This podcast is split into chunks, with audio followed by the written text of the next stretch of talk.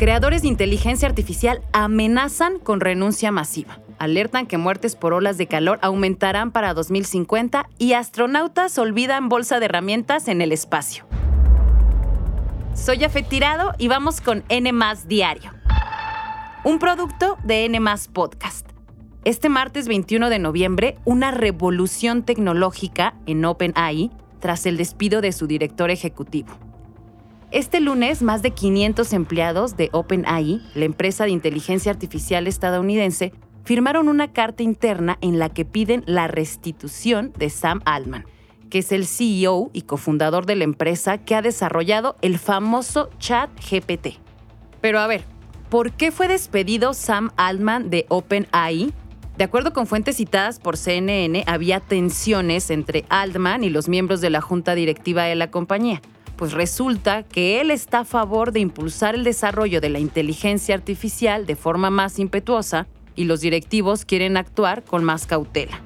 Según The New York Times y fuentes cercanas a este asunto, Ilya Sutskever, un respetado investigador de inteligencia artificial que cofundó OpenAI con Altman y que según reportes habría desempeñado un papel importante en el despido, le preocupaba que la tecnología de la compañía pudiera ser peligrosa y que Altman no estuviera prestando suficiente atención a ese riesgo.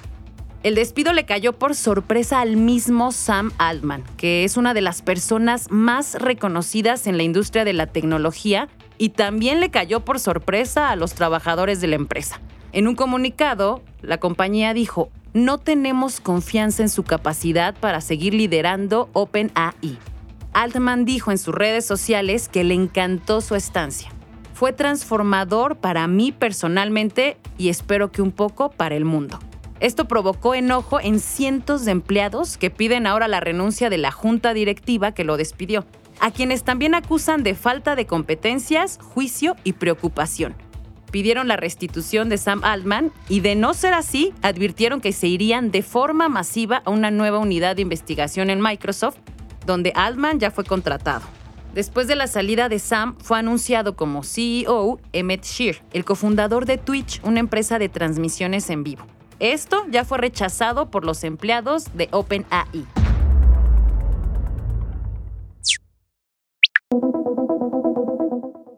El 2023 se encamina a ser el año más caluroso desde hace más de 170 años, según el NOAA, que es la Oficina Nacional de Administración Oceánica y Atmosférica en Estados Unidos.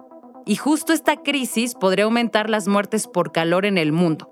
Hablemos del caso de Brasil, porque es ahí donde una intensa ola de calor afecta al país desde hace algunos días y las temperaturas han alcanzado sensaciones térmicas, escuchen, de más de 59 grados en algunos puntos de la ciudad de Río de Janeiro.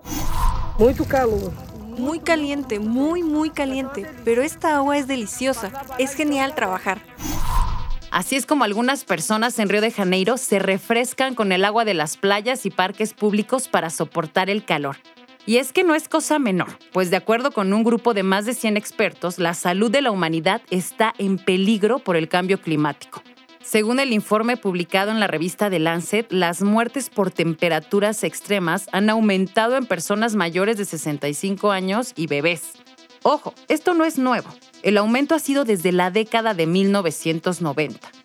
Por si esto fuera poco, Lancet Countdown, una colaboración internacional que monitorea las consecuencias que puede tener el cambio climático en la salud, informó que si la temperatura mundial aumenta al menos 2 grados para 2050, el número de muertes al año relacionadas con el calor aumentarán en casi 400%. Es importante decirles que desde el 13 de noviembre el Instituto Nacional de Meteorología de Brasil emitió una alerta de alto peligro es decir, pidió a la población resguardarse del calor y mantenerse hidratados, ya que esta ola de calor afecta a más de la mitad del país. Y nadie está exento de esta crisis climática, pues este fin de semana la cantante Taylor Swift tuvo que posponer el concierto que daría el 18 de noviembre en Río de Janeiro.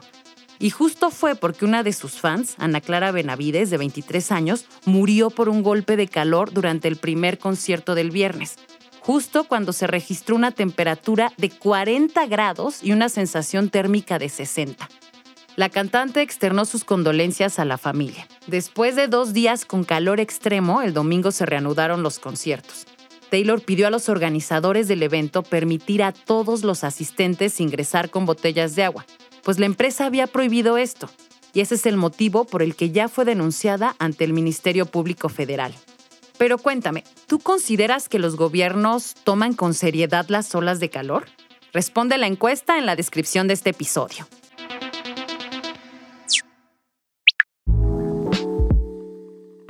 Y antes de despedirnos, seguro tú has perdido algo al regresar del trabajo. Las llaves, el celular. Pues lo mismo le pasó a dos astronautas de la NASA en el espacio. Sí, así como lo escuchas.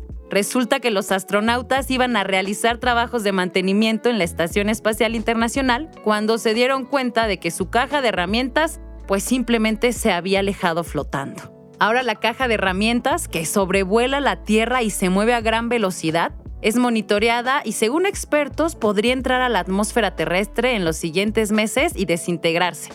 Para que veas que a cualquiera nos puede pasar.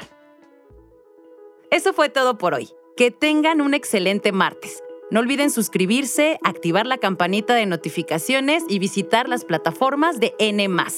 Nos escuchamos en el próximo episodio de N Diario, un producto de N Podcast.